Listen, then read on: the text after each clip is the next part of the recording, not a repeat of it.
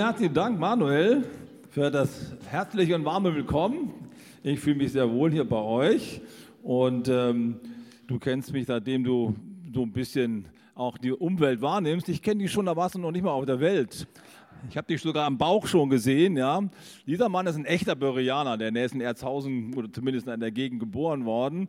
Ich war mit, mit Martin zusammen auf der Bibelschule und von daher kenne ich auch die Ellie seitdem und seit 30 Jahren verbindet uns eine enge Freundschaft. Dann auch mit den Kindern, sowas kann sogar generationenübergreifend laufen, das ist gut, oder? Sehr cool, heute Morgen bei euch zu sein und äh, ganz herzliche Grüße auch von meiner Frau Febe, die in Düsseldorf geblieben ist und auch von Matthias Snell, den ich gestern oder vorgestern in Stuttgart äh, getroffen habe. Wir haben dort was gemeinsam gemacht und die sind noch mehr Nels, also richtig gut. Die Mama ist auch hier, habe ich schon gesehen. Sehr schön, euch heute Morgen hier zu sehen, live im Gottesdienst, nicht selbstverständlich. Meine Kirche geht heute das erste Mal wieder live an den Start nach acht Wochen Lockdown. Äh, hätte ich das gewusst, dass wir heute wieder an den Start gehen, wäre ich tatsächlich nicht hier, aber so darf ich heute mit euch einen Predigtauftakt äh, starten. Und zwar wollt ihr über das apostolische Glaubensbekenntnis predigen. Sehr, sehr gute Idee. Und weil wir beim Thema Bekennen sind, habe ich irgendwie so den Eindruck bekommen, wir könnten mal einen alten Brauch, den ich in Bayreuth immer mal wieder ähm, auch praktiziert habe, mal wieder aufleben lassen, nämlich gemeinsam am Anfang der Predigt ein Bekenntnis über die Bibel abzulegen. Das Problem ist nur, die meisten haben keine Bibel dabei. Ne? Aber vielleicht hast du dein Handy dabei oder irgendwas anderes, was mit der Bibel irgendwie zu identifizieren ist. Ich würde dich gerne mal einladen, mit mir aufzustehen. Und wenn du jetzt zu Hause sitzt beim Livestream, jetzt ist eine gute Gelegenheit, dich nochmal die Beine zu vertreten und nochmal kurz von deinem Sessel irgendwie hochzukommen. Nimm deine Bibel in die Hand, halt sie einfach mal hoch oder dein Handy oder deine deine, deine virtuelle Schrift oder was auch immer. Und lass uns mal gemeinsam ein, ein Glaubensbekenntnis über die Schrift ablegen. Okay? Seid ihr bereit? Ich spreche mal einen kurzen Satzteil vor und ihr sprecht gemeinsam nach. Okay? Dies ist meine Bibel. Ich bin, was sie über mich aussagt. Ich kann tun, was sie mir zusagt. Deshalb bekenne ich nun. Mein Geist ist aufmerksam. Und mein Herz ist bereit. Ich werde niemals mehr derselbe sein. In Jesu Namen. Amen. Amen. Nehmt doch gerne wieder Platz. Ein Bekenntnis über die Schrift. Bekennen. Lass uns erstmal mit Bekennen anfangen. Was fällt dir ein, wenn du den Begriff Bekennen hörst? Nun, die Romantiker, bei denen rattert jetzt so quasi im, im Kopf das Geständnis der Liebe. Ich weiß nicht, ob jemand so heißt. Ich hoffe, äh, ich äh, trete niemandem zu nah auf die Füße. Aber wenn jetzt hier eine junge Frau wäre, ich wäre ein junger Mann und dann würde ich mit einer jungen Frau durch die Stadt gehen und ich würde sagen, Petra oder Yvonne oder wie auch immer, ja. Ich kann es nicht mehr länger für mich behalten. Ich muss es gestehen, ich liebe dich. Oh, das ist cool, ne? Das Geständnis meiner Liebe. Ja, und äh, tatsächlich ist es auch bei mir so gewesen, als ich meine Frau kennengelernt habe. Sie wird durch die Stadt gelaufen, wir haben eine Freizeit besucht, eine christliche Freizeit. Übrigens, dein Bruder soll auf der Feuerkonferenz seine Frau kennengelernt, habe ich gehört heute. Geht auf Konferenzen, dann lernt ihr die richtigen Ehepartner kennen, ja? Oder auf Freizeiten. Ähm, also ich habe die da auch auf so einer Freizeit kennengelernt. Als die Freizeit vorbei war, dachte ich, heute ist der letzte Tag, jetzt muss ich es wagen. Sonst fährt die wieder dahin und nicht wieder dahin. Jetzt ähm, gehen wir mal durch die Stadt. Durch die Stadt gelaufen und ich habe versucht, ihr meine Liebe zu gestehen. Ja? Ich muss ehrlich zugeben, ich war ziemlich biblisch drauf und habe gedacht, ich wollte es richtig fromm machen und fing an, über Josef und seine Brüder zu erzählen. Ich sagte, Febe, du kennst doch die Geschichte von Josef und deinen Brüdern. Mhm. Ja, du weißt doch, die äh, haben ihn dann verkauft und dann war er da Sklave und dann kam er dann, kamen die dann nachher nach Jahren nach Ägypten und hat dich, haben die nicht erkannt und so und irgendwann hat er nicht mehr gekonnt, hat die Maske vom Gesicht gerissen und gesagt, ey, ich bin euer Bruder Josef, hey, ich lebe noch. Und die denkt, ich mache mit ihr eine Bibelarbeit. Und ich merke, ich muss die Kurve kriegen. Ich sage, weißt du, mir geht es genauso wie dem Josef. Ich kann es einfach nicht mehr verschweigen. Ich liebe dich. Oh, wie fromm kann man noch so eine Freundschaft beginnen, oder? Ist doch besser, als zu sagen, hey cool, willst du mit mir gehen? Ne? Also mit der biblischen Einleitung geht es immer noch mal viel besser. Also die Romantiker haben vielleicht so ein Bild im Kopf. Die Krimolo Kriminologen, ja, Kriminologen, also so Polizisten und äh, SEK-Leute und so weiter, die denken vielleicht eher an das Geständnis der Schuld. Endlich habe ich den Kerl überführt und er ist in der Ecke, er kann nicht mehr da raus und er muss zugeben, ja, ich gestehe, ich war's.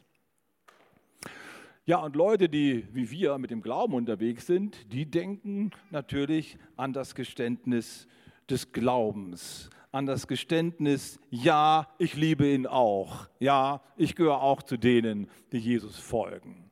Das ist großartig. Also, wir brauchen den Mut in allen Lebenslagen, Bekenntnisse zu sprechen, das Geständnis der Liebe, das Eingeständnis der Schuld, aber auch das Glaubensbekenntnis, um etwas festzumachen und in unserem Leben zu verankern. Darum geht's. Die Frage nach dem Bekenntnis ist momentan auch nach dem Glaubensbekenntnis und vor allen Dingen nach dem richtigen Glaubensbekenntnis. Was ist denn eigentlich adäquat? Was ist denn biblisch? Was ist das, was Gott eigentlich uns sagen wollte? Diese Herausforderung ist in der Tat, wie Manuel schon an, anfangs gesagt hat, wieder ganz schön neu ins ins, ins Rollen gekommen. Viele Jahre haben wir geglaubt, na, das Bekenntnis ist jetzt eigentlich nicht unser Problem. Wir müssen irgendwie versuchen, es rüberzukriegen, ja, damit Menschen verstehen, was wir glauben. Und irgendwie sind wir uns doch alle einig in den Hauptsachen, so in den biblisch, bibeltreuen Kreisen. Das haben wir lange geglaubt und jetzt haben wir gemerkt, das ist alles gar nicht mehr so klar. Viele Dinge werden in Frage gestellt, die wir für eigentlich absolut normal gehalten haben. Und jetzt müssen wir die Fragen ganz neu beantworten. Und deswegen ist auch die Theologie wieder so unglaublich wichtig geworden. Und ähm, es geht also nicht nur um die Frage, wie wir mit der Gesellschaft Schritt halten, mit den Veränderungen der Normen. Da denken wir oft an Sexualethik oder Zusammenleben oder Erziehungsfragen oder Umweltfragen, was auch immer. Das sind so die ethischen Dinge. Das ist auch sehr, sehr wichtig. Und da fragen wir manchmal, ja, müssen wir nicht nochmal ganz neue Antworten finden? Passen wir überhaupt noch in die Zeit? Sind wir nicht total antiquiert und müssen nochmal neu nachdenken? Das ist schon die eine Sache. Aber es geht viel, viel tiefer. Mitten in unseren Kreisen, mitten in unseren Gemeinden ist ein ganz neues Fragen entstanden nach, nach Themen wie, ist es wirklich wichtig daran zu glauben, dass Jesus leibhaftig von den Toten auferstanden ist? Würde es nicht auch reichen, einfach zu glauben, dass Jesus den Jüngern erschienen ist als Geistwesen? Muss das Grab wirklich leer gewesen sein?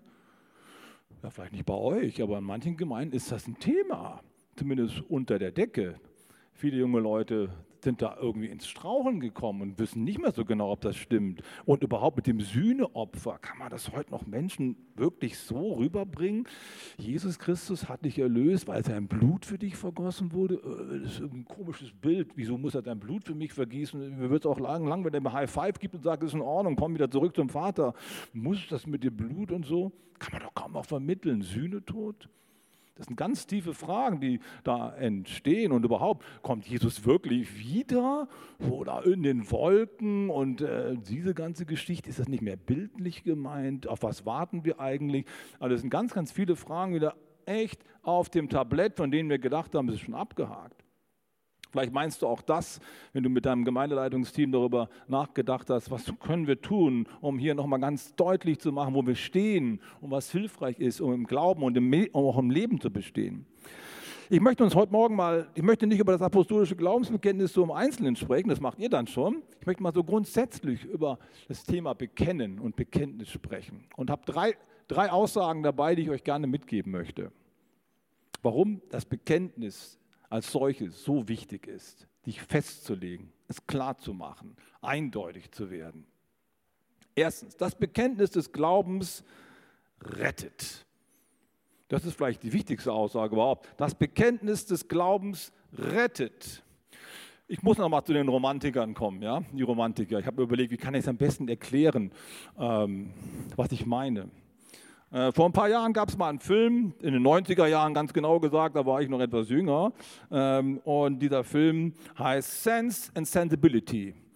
Sinn und Sinnlichkeit. Die ersten Romantiker fangen schon an, irgendwie auf die Spur zu kommen. Naja, mit Kate Winslet natürlich und Hugh Grant, das waren damals so Superstars. Und na, wie geht die Geschichte? Die romantische Marion Dashwood verliebt sich unsterblich in den poetisch interessierten und einmaligen John Willoughby.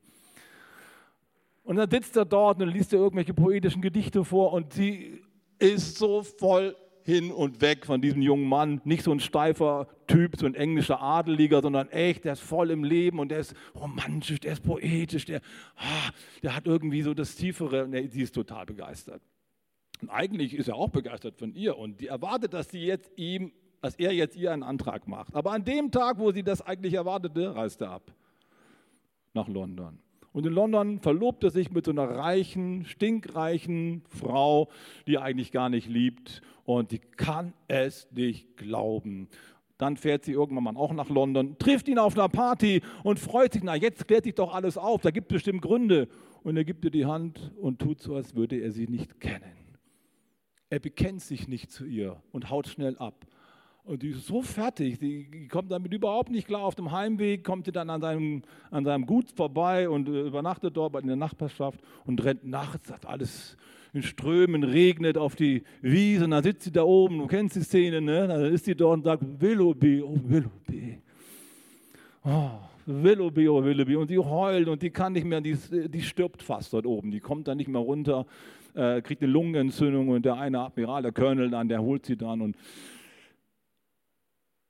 eigentliche Botschaft ist, was sie so zerbricht, ist, er bekennt sich nicht zu mir. Er bekennt sich nicht zu mir, obwohl er mich liebt. Er liebte sie auch wirklich, aber er hat sich nicht bekannt. Wenn ich, dar wenn ich darüber spreche, dass Glaubensbekenntnis, das Bekenntnis des Glaubens rettet dich, dann meine ich nicht, deswegen hole ich diese Geschichte raus, meine ich nicht ein orthodoxes, kalt abgestandenes Glaubensbekenntnis der Richtigkeit, sondern was Jesus an uns sucht, ist weder Fehlerlosigkeit, Jesus sucht auch nicht in uns die absolut reine Lehre, sondern was Jesus in uns sucht und wozu er ein Bekenntnis von uns möchte, ist das Bekenntnis unserer Liebe zu ihm. Amen. Glauben heißt eigentlich nichts anderes, als ein Liebesbekenntnis abzulegen. Ich verstehe dich nicht immer, Jesus. Ich weiß nicht, was du tust und manche Sachen bleiben für mich offen, aber ich lasse dich nicht mehr los. Ich liebe dich. Darum geht's. Schaut mal, als Jesus mit seinen Jüngern nach der Auferstehung mal zusammensaß am Lagerfeuer, das war übrigens die Geburtsstunde der Roll Rangers, aber das ist ein anderes Thema. Da fischen, äh, da fischen sie erst und dann haben die natürlich auch ein kleines äh, Picknick dort und dann kommt die große Frage. Petrus war eingeknickt, hat sein Geständnis nicht gebracht, er hat Jesus verleugnet. Und was sagt dann Jesus zu ihm? Ja, also, eine rhetorische Frage. Ja. Natürlich sagt er, hast du mich lieb, aber worauf ich hinaus möchte ist, Jesus fragt jetzt nicht seinen Glauben ab. Petrus, kannst du dich noch erinnern, Matthäus 16, Vers 18, da hast du noch gesagt, du aber bist Christus, der Sohn des lebendigen Gottes. Hallo, kann ich das noch einmal hören? Kannst du doch mal deinen Glauben bekennen? Das fragt er nicht. Und er fragt tatsächlich, wie du schon richtig gesagt hast, er fragt nicht nach der Richtigkeit, er fragt nach dem Herzen. Liebst du mich? Dann weide meine Lämmer, dann weide meine Schafe. Der Glauben oder das Bekenntnis des Glaubens rettet dich, aber was eigentlich damit gemeint ist, ist die Beziehungsfrage. Ich bekenne mich zu Jesus Christus. Ich bekenne mich dazu, dass er der Sohn Gottes ist und mein Retter ist. Und wisst ihr, was ich jetzt, um nochmal die Geschichte von dem Willoughby aufzugreifen, was ich auf gar keine Fälle möchte, möge mich Gott davor behüten, dass ich irgendwann mal in meinem Leben in so eine Situation reinkomme, dass Jesus dort oben in seiner Welt auf mich runterschaut und heult und sagt, Willoughby, oh Willoughby, warum hast du mich nicht bekannt? Bernhard, Bernhard, warum hast du dich nicht zu mir gestellt? Möge Gott mir Gnade geben, dass das niemals passiert. Ich will Christus nicht enttäuschen. Ich will ihm meine Liebe bekennen. Glauben kommt im Deutschen von Globen, Mittelhochdeutsch, angeloben. Glauben heißt sich einem anvertrauen, sich zu jemandem zu stellen. Und das ist das, worauf es ankommt. Das rettet.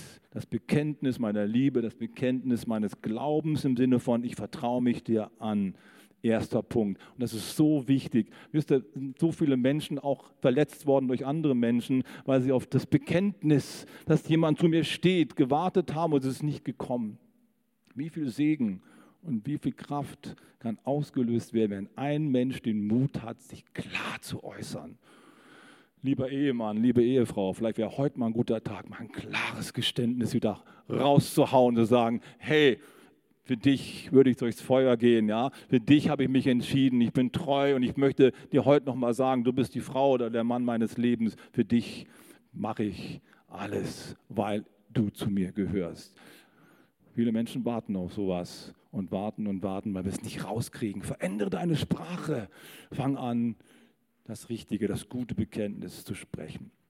Das rettet im Sinne von unserem Heil, aber es rettet auch Beziehungen.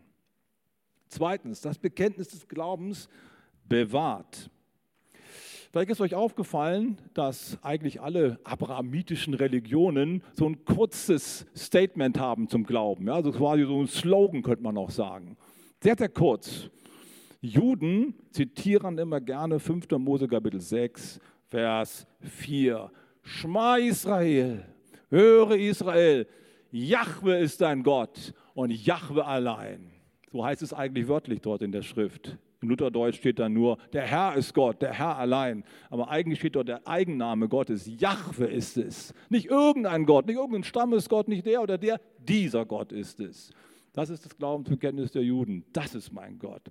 Und bei den Moslems ist es ganz ähnlich. Die sagen, ich versuche es mal rauszukriegen, La ilah, ilah Allah wa Muhammad Rasulallah. Das heißt auf Deutsch, es gibt keinen Gott außer Allah und Mohammed ist sein Prophet. Punkt.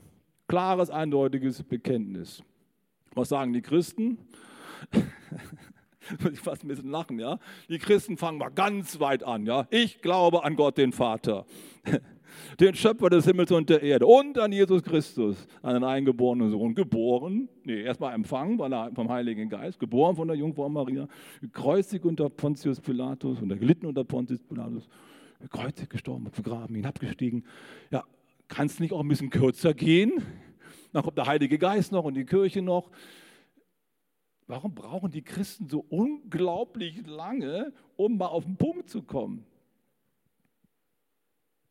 Hast du mal darüber nachgedacht, warum machen das die anderen so leicht? Jahwe ist mein Gott, Allah ist mein Gott, Mohammed ist ein Prophet, Punkt.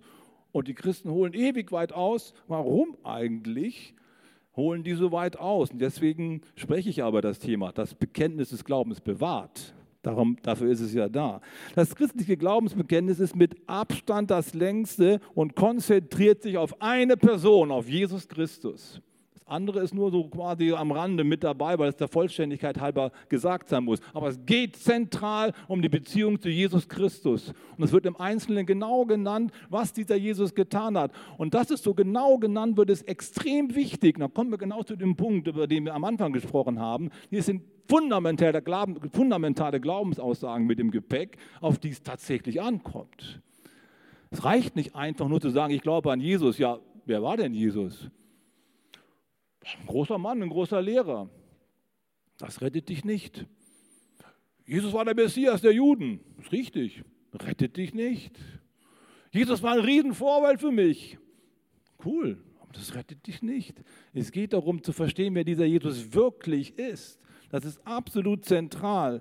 Weil, wisst ihr, das mit dem Glauben an Christus, warum so ein langes Bekenntnis? Weil das, was wir, wir, was wir bekennen, ist so unglaublich unwahrscheinlich und so unglaublich gegen alle menschliche Vermutung, dass man es wirklich ganz genau auf den Punkt bringen muss. Dass Gott Mensch wird, dass Gott für mich am Kreuz stirbt. Das ist so eine Ungeheuerlichkeit, dass man sie eigentlich nicht glauben kann.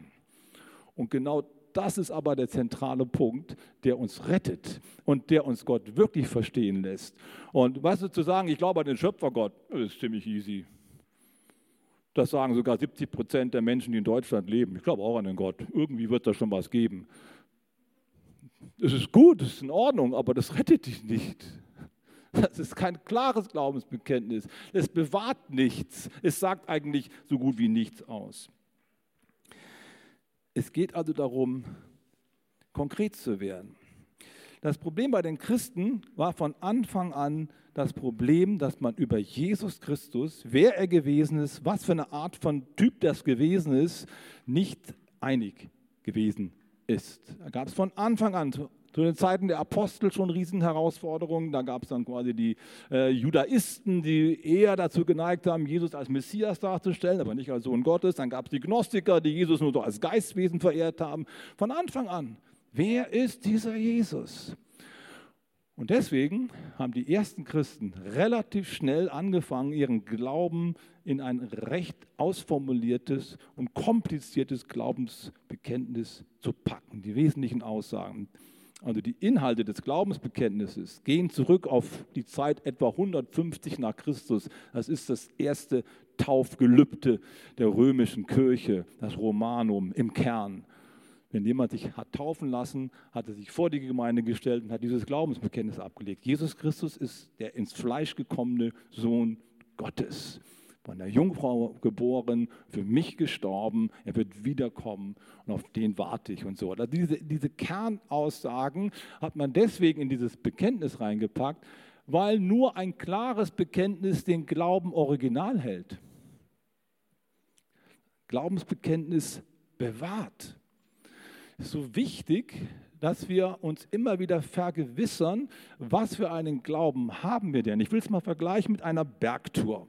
Wenn du in den Alpen unterwegs bist und bist noch nie dort in den tollen Tälern vom Zillertal oder so gewesen und willst auf die Berge hochkraxeln, hast keine Ahnung, wo es lang geht, willst aber irgendeine Hütte erreichen, dann brauchst du eine gute Karte.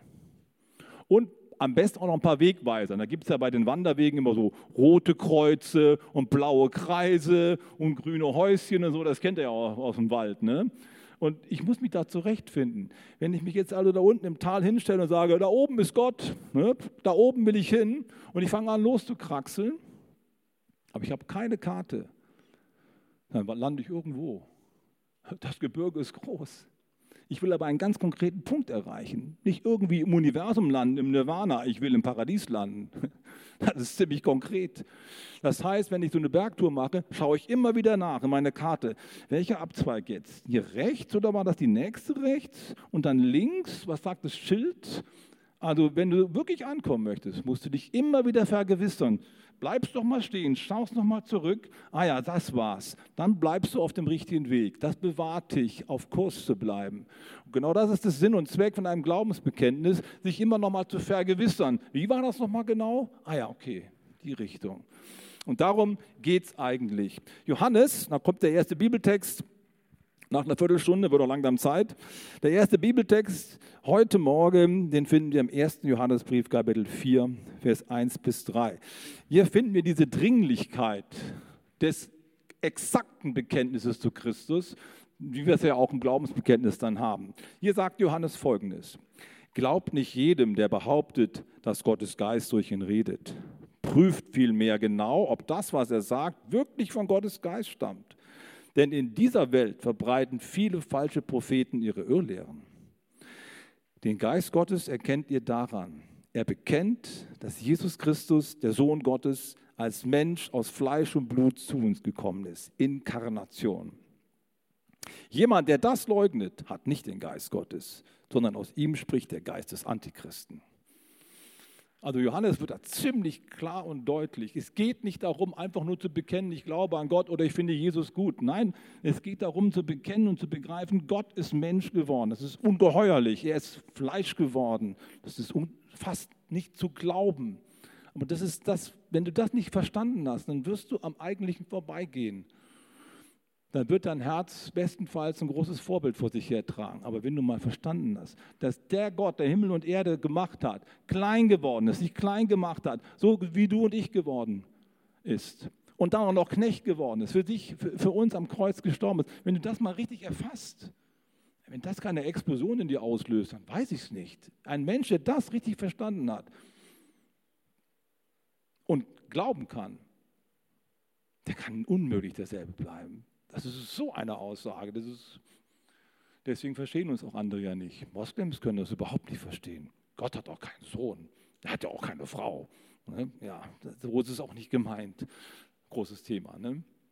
Also sehr, sehr, sehr wichtig. Die zentrale Aussage ist, Gott ist Mensch geworden. Gott hat in Christus die Welt mit sich versöhnt und von Gott her und von Jesus her wird uns in der Bibel berichtet. Schaut mal, warum das so wichtig ist. Ein bekannter und eigentlich von mir sehr geschätzter Theologe sagte vor kurzem wörtlich, und er spricht und predigt mitten in unsere Gemeinden rein. Also ich mag den Typ, der ist absolut genial und ich schätze ihn sehr, aber an der Stelle bin ich nicht bei ihm. Er sagt, man kann nicht sagen, die Wahrheit ist die Wahrheit und war schon immer die Wahrheit, sondern es ist schon mehr. Die Wahrheit selbst verändert sich. Hm? Die Wahrheit selbst verändert sich, wandelt sich, nimmt neue Gestalt an, dadurch, dass sie mit neuen Fragen in Berührung kommt und mit einer neuen Zeit. Christentum ist nie an sich wahr. Der Glaube von Christen ist immer der Glaube von Menschen in einer ganz bestimmten Zeit, in einer ganz bestimmten Herausforderung. Ich will es jetzt nicht vertiefen, aber vielleicht hast du den, den, den Punkt für dich verstanden, was ich sagen möchte. Da ist auch viel Wahres drin. Ja, da könnte man jetzt lange darüber diskutieren. Aber die Wahrheit ist die Wahrheit, die war die Wahrheit, die ist die Wahrheit und wird immer die Wahrheit bleiben. Die Wahrheit kann sich nicht verändern. Die ist, die ist definiert in Jesus Christus zu uns gekommen. Ich bin der Weg, die Wahrheit und das Leben. Punkt. Die Wahrheit verändert sich nicht. Klar, die Welt verändert sich und die Wahrheit muss ich vielleicht neu formulieren oder neu ausdrücken, aber sie bleibt im Kern immer die gleiche. Man kann nicht sagen, Christentum ist nie an sich wahr. Was ist das für eine Aussage? Christentum ist deswegen an sich wahr, weil dahinter Christus steht. Natürlich will er damit zum Ausdruck bringen, dass man sich in einer modernen Gesellschaft vielleicht anders artikulieren muss. Alles richtig. Aber es schießt über das Ziel hinaus. Und genau das ist das, was, was uns beide bewegt. Dass manche Dinge über das Ziel hinausschießen und dann verlieren wir den Kurs aus dem Blick und dann irgendwo am Ende. Deswegen ist es so wichtig, darüber auch zu sprechen, denn das ist am Ende Relativismus. Die Idee des Glaubensbekenntnisses will dem notwendige Grenzen setzen und den Kanon der unveränderlichen und unaufgebbaren Inhalte festmachen. Und ich empfehle sehr, dass wir daran auch bleiben. Ja. Ich überspringe jetzt mal ein bisschen was, weil die Zeit voran, voranschreitet. Aber ich glaube, ihr habt den Punkt verstanden. Das Glaubensbekenntnis oder das Bekenntnis des Glaubens bewahrt uns. Es geht darum, den originalen Glauben zu bewahren und nicht irgendwie einen modernisierten, angepassten Glauben. Seid ihr mit mir? Ich empfehle auch euch als Gemeinde, das Glaubensbekenntnis, das apostolische Glaubensbekenntnis ganz bewusst in das ganz normale Gemeindeleben immer wieder mit reinzunehmen. Ich bin einer der ganz wenigen Pastoren, der das schon in ganz vielen Jahren macht aus Überzeugung. Wenn bei uns Kinder gesegnet werden, wird das Glaubensbekenntnis gesprochen.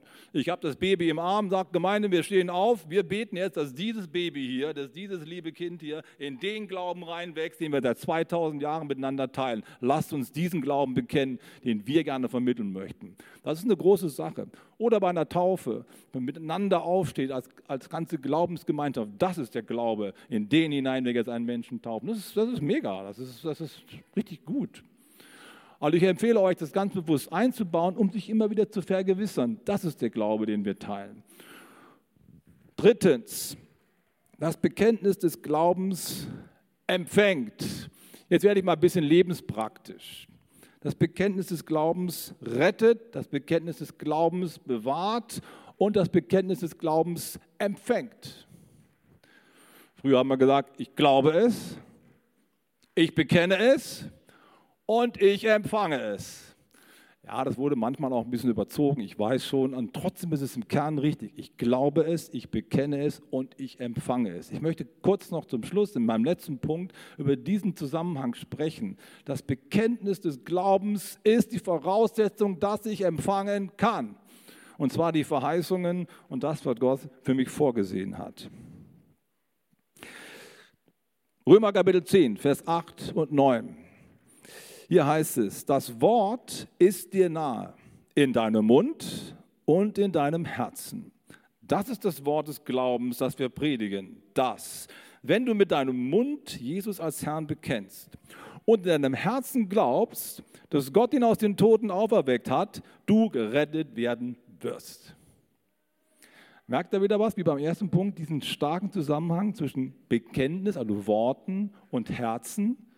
Wenn du mit den Worten sprichst und mit dem Herzen glaubst, darum geht's. Liebe, eine Beziehung. Dann wirst du gerettet. Die jüngeren Leute kennen vielleicht hier Joel Osteen. Kennt jemand Joel Osteen? Ein paar Leute kennen ihn, genau. Das ist der Pastor der größten äh, Kirche in den USA, 52.000 Gottesdienstbesucher jeden Sonntag und der Mann kann richtig gut predigen. Ja? Ich gucke auch gern mal rein. Aber ehrlich gesagt, der große Hero, was heißt Hero, aber der, der für mich noch viel bedeutsamer gewesen ist, ist sein Vater, der John Austin. Martin, den kennst du auch noch. John Austin. Und als wir noch jünger waren, gab es ein kleines Booklet, das hieß, das Wunder ist in deinem Mund. Kennt das noch jemand? Ja, die Ältere, ne? Halleluja, preis dem Herrn. Das Wunder ist in deinem Mund. Natürlich eine überzogene Aussage, ist klar, aber ich liebe sie trotzdem, weil sie etwas zum Ausdruck bringt, auf das ich hinweisen möchte. Du empfängst von Gott aufgrund deines Bekenntnisses. Das ist grundsätzlich richtig und wahr. Man kann natürlich übertreiben, alles klar, aber bleiben wir mal in der gesunden, einem gesunden Korridor. Was meint er damit? Es meint eigentlich damit, dass das Bekenntnis des Mundes Wirklichkeiten schaffen kann. Das Bekenntnis meines Mundes kann Wirklichkeiten schaffen. Oder ich kann es mal anders sagen. Könnte es sein, dass das Bekenntnis etwas in mir hervorruft und nicht nur etwas aus mir herausbringt? Nochmal, könnte es sein, dass das Bekenntnis etwas in mir hervorruft und nicht nur etwas aus mir herausbringt. Das ist ein großer Unterschied. Wenn wir diesen Text hier aus dem Römerbrief genauer anschauen, sicher im nächsten Vers wird die Reihenfolge umgeredet, ich weiß. Trotzdem wird es hier gesagt. Wie ist denn die Reihenfolge? Die Reihenfolge ist, wenn du mit deinem Mund bekennst, zweitens und in deinem Herzen glaubst, dann, im nächsten Vers wird umgekehrt gesagt, es stimmt und trotzdem ist das ein wichtiger Punkt, ein Aspekt. Das Bekenntnis des Mundes kann eine Rückwirkung haben für mein Herz. Das ist eine sehr, sehr wichtige Sache. Spurgeon hat mal gesagt, oh Brüder, seid stark im Glauben. Ein kleiner Glaube wird eure Seelen in den Himmel bringen. Aber ein großer Glaube wird den Himmel in eure Seelen bringen. Und darum geht, das Bekenntnis des Mundes schafft Wirklichkeiten im Herzen. Ich will es versuchen, ein bisschen zu erklären.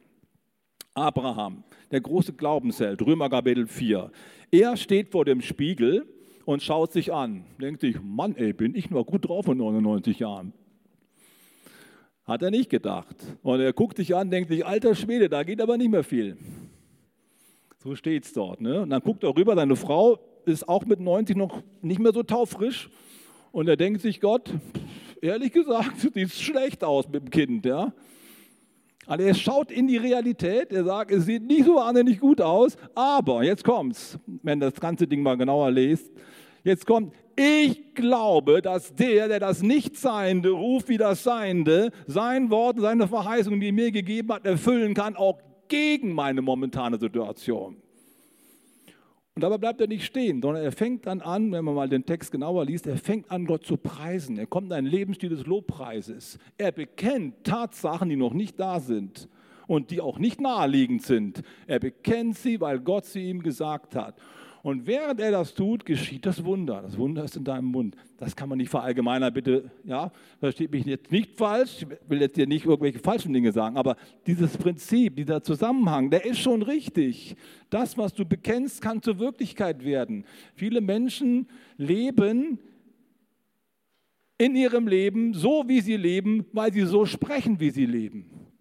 Du sprichst dir deine Lebenssituation mehr oder weniger selber zu. Das hat mal ein Psychologe herausgefunden, sehr wichtig. Ob du ein glücklicher oder ein unglücklicher Mensch bist, hängt nur zu 10% mit deinen Lebensumständen zusammen. Und jetzt kommt's. Und zu 90%, wie du sie deutest. Das ist der Punkt. Wie deute ich mein Leben? Wie erkläre ich mir meine Zusammenhänge? Und ich kann das positiv sehen das Glas ist halb voll, oder ich kann es negativ sehen, das Glas ist halb leer. Das Bekenntnis des Mundes schafft Wirklichkeit. Und darum geht es hier in diesem Zusammenhang. Arthur Rocher hat mal gesagt, Sorgen sind ein dünner Strom von Furcht. Sorgen sind ein dünner Strom von Furcht, der den Verstand durchzieht. Werden sie ermuntert, so schneiden sie einen Kanal, in den alle anderen Gedanken hineinfließen. Und ich glaube, heute Morgen ist jemand hier in diesem Raum oder zu Hause im Wohnzimmer, für den genau das zutrifft. Sorgen sind ein kleiner Strom von Furcht, der den Verstand durchzieht. Werden sie ermuntert, werden sie zum reißenden Strom, in den alle anderen Gedanken hineinmünden. Kennst du das? Wenn normale Sorgen zu einem absoluten Fiasko werden, du überwältigt wirst und am Boden liegst und nichts anderes mehr denken kannst. Ich bin am Ende, es ist aus, ich kann nicht mehr. Das ist eine Wahrheit. Jetzt drehe ich das mal mit Abraham um, das Prinzip, und sage, Glaube ist ein dünner Strom von Zuversicht, der das Herz durchzieht. Wird er ermuntert, schneidet er einen Kanal, in den alle anderen Gedanken hineinfließen. Ist das gut? Und das hat was mit dem Bekenntnis zu tun. Ermuntere deinen Glauben, bring ihn zum Leben, erwecke ihn, lies die Psalme und dann liest du, was der Psalmist sagt. Auf meine Seele, preise den Herrn. Was bist du so unruhig in mir und klagst? Psalm 42. Hör auf, der Herr wird dir noch helfen. Steh auf, auf meine Seele. Lobe den Herrn, meine Seele und was in mir ist, sein heiliger Name. Lobe den Herrn, meine Seele. Vergiss nicht, was er dir Gutes getan hat. Hier spornt sich jemand selber an und dann sagt er zu sich selbst, bekenne doch mal, der dir all deine Sünden vergibt. Der dir heilt all deine Krankheiten. Der dich vom Verderben erlöst. Der dich mit Gnade und Barmherzigkeit beschenkt. Und der dich wieder jung macht wie ein Adler. Bekenne es, um es zu erleben. Das Bekenntnis des Glaubens empfängt. Und ich komme zum Schluss, das Lobpreisteam kann gerne schon nach oben kommen. Es ist noch nicht so lange her, zwei, drei Jahre, wo ich in einer echten, richtig fetten Krise gewesen bin. Hat auch was mit der Gemeinde zu tun gehabt. Gott sei Dank, wir sind durch. Und ich habe Urlaub gemacht an der Nordsee und liege dort abends im Bett und wach schweißgebadet auf. Oh Mann, hier geht alles den Bach runter. Ich kriege die Sache nicht backen. Ich kann nicht mehr. Die ganzen Sorgen, ne? War nicht nur ein kleiner Strom, sondern ein reißender Fluss. Ich konnte nicht mehr. Und dann habe ich gesagt, das mache ich eins. Das, was ich häufig gerne mache. Ich gehe einfach runter aus dem Bett, gehe ins Wohnzimmer, nehme mein Tagebuch. Mein Tagebuch, mein Tagebuch ist ein Klagebuch. Und ich sage aber, wenn das mal später jemand liest, der wird denken, Opa war wahrscheinlich depressiv. Ich schreibe noch was in das Tagebuch, wenn ich schlecht drauf bin. Das nennt man auch ähm, äh, quasi so das, die Klärung des, Seelens, äh, des Seelenlebens. Ich schreibe es mir von der Seele. Also ich sitze dort, nehme den Stift in die Hand und denke mir, Gott, ich schreibe jetzt den ganzen Frust runter, dann wird es wahrscheinlich besser werden. Und ich höre Gottes Stimme, wie er sagt, Bernhard, ist das nicht die falsche Reihenfolge? Wie? Wie wär's, wenn du mal mit Lobpreis anfängst? Hey, mir geht's richtig schlecht, wie äh, Jesus. Was soll das? Fang doch mal andersrum an. Fang doch mal mit dem Loben an. Das predigst du doch auch immer. Ja, stimmt, da hast du recht. Also mache ich das Buch wieder zu. Ich stehe auf. Das ist jetzt eine Gebrauchsanweisung, bitte, ja? Unbedingt mit nach Hause nehmen. Ich stehe auf. Und ich möchte dich ermutigen, steh auf. Ich nehme meine Bibel und ich bekenne laut. Dann habe ich angefangen, Psalm 23 zu bekennen. Da brauche ich keine Bibel für, das kann ich auswendig. Der Herr ist mein Hirte. Mir wird nichts mangeln. Und gerade noch einmal, der Herr ist mein Hirte, mir wird nichts mangeln. Und ich sage es noch ein drittes Mal. Und dann geht es weiter. Ja? Er lagert mich auf einer grünen Aue. Er führt mich zum frischen Wasser. Er erquickt meine Seele. Und ich sage es noch einmal. Und das habe ich ein paar Mal so gemacht, einfach Gottes Wort bekannt. Dann kam Psalm 103 dran, ist klar. Und noch ein paar andere Psalmen, Psalm 27 und so weiter. Schaff dir ein Arsenal an guten Aussagen Gottes an und dann in der Not fang an zu bekennen, damit du empfängst. Ich habe anderthalb Stunden dort im Wohnzimmer zugebracht und je länger ich bekannte, desto besser wurde es. Nach anderthalb Stunden bin ich müde geworden, habe mir gedacht, hey, mir geht richtig gut, ich brauche kein Tagebuch mehr und habe mich wieder hingelegt. Wie wäre es, wenn du dein Leben umdrehst und nicht immer nur deine Klagen aufschreibst, sondern selber versuchst, deine Gedanken in die richtige Richtung zu bringen? Durch das Bekenntnis deines Glaubens empfängst du. Ich möchte euch einladen, am Schluss nochmal mit mir aufzustehen und diesen Teil des Gottesdienstes so abzuschließen. Ich glaube es, ich bekenne es und ich empfange es. Lasst uns daran festhalten und uns mit Gottes Wort beschäftigen. Erkennen, wer er wirklich ist, aus dem Erkennen seiner wirklichen Natur, seiner wirklichen Absicht mit meinem Leben zum Glaubensbekenntnis kommen, seiner Verheißungen, die mich gesund machen, an Geist, Seele und am Leib. Seid ihr bereit? Ich möchte gerne noch mit uns beten. Jesus Christus, ich danke dir so sehr, dass Bekenntnis eine Macht ist. Sie rettet uns, sie bewahrt uns und sie schenkt uns die Verheißungen, die du uns gegeben hast. Ich danke, dass du heute Morgen hier bist, um uns zu helfen, in diesen Strom des Segens reinzukommen. Das Wunder ist in unserem Mund in gewisser Weise. Und ich bete, dass du uns Gnade schenkst, dass wir unser Leben ab sofort mit deinem Wort ausfüllen und unsere Wirklichkeit verändern, indem wir sie aus einer anderen Perspektive betrachten. Und während wir jetzt nicht rumschauen und unsere Augen geschlossen halten, möchte ich gerne heute Morgen jedem die Chance geben, Gott nochmal eine Antwort zu geben. Vielleicht ist es seine erste Antwort an Christus. Lass uns unsere Augen mal schließen. Wenn du heute Morgen hier bist und sagst, ich möchte mich heute dafür entscheiden, meinen Glauben zu bekennen und zum Ausdruck zu bringen und diesen Jesus festzumachen und festzuhalten und mich zu ihm zu stellen. Bisher war ich noch nicht so mutig, aber jetzt entscheide ich mich. Dann möchte ich dich bitten, heb doch kurz deine Hand. Gott nimmt das total ernst. Dankeschön, Dankeschön, Dankeschön. Danke, Gott sieht das. Halleluja. Jesus Christus, ich danke doch für alle, die jetzt im Wohnzimmer sind und zu Hause zuschauen. Jede Entscheidung, in eine Beziehung zu dir zu kommen, nimmst du ernst, nimmst du an und beantwortest du, Herr. Und ich segne jetzt jeden, der sich nach dir ausstreckt. Und ich bete, komm in das Leben, komm in das Herz, lass es Licht und hell werden und schenke die Erkenntnis dieser unglaublichen Wahrheit, dass Gott Mensch geworden ist, damit wir zu Gott zurückkommen können. Danke für diesen heutigen Vormittag und dass du mit uns etwas vorhast, was dieses Leben verändert und unsere Umwelt verändert. In Jesu Christi Namen. Amen.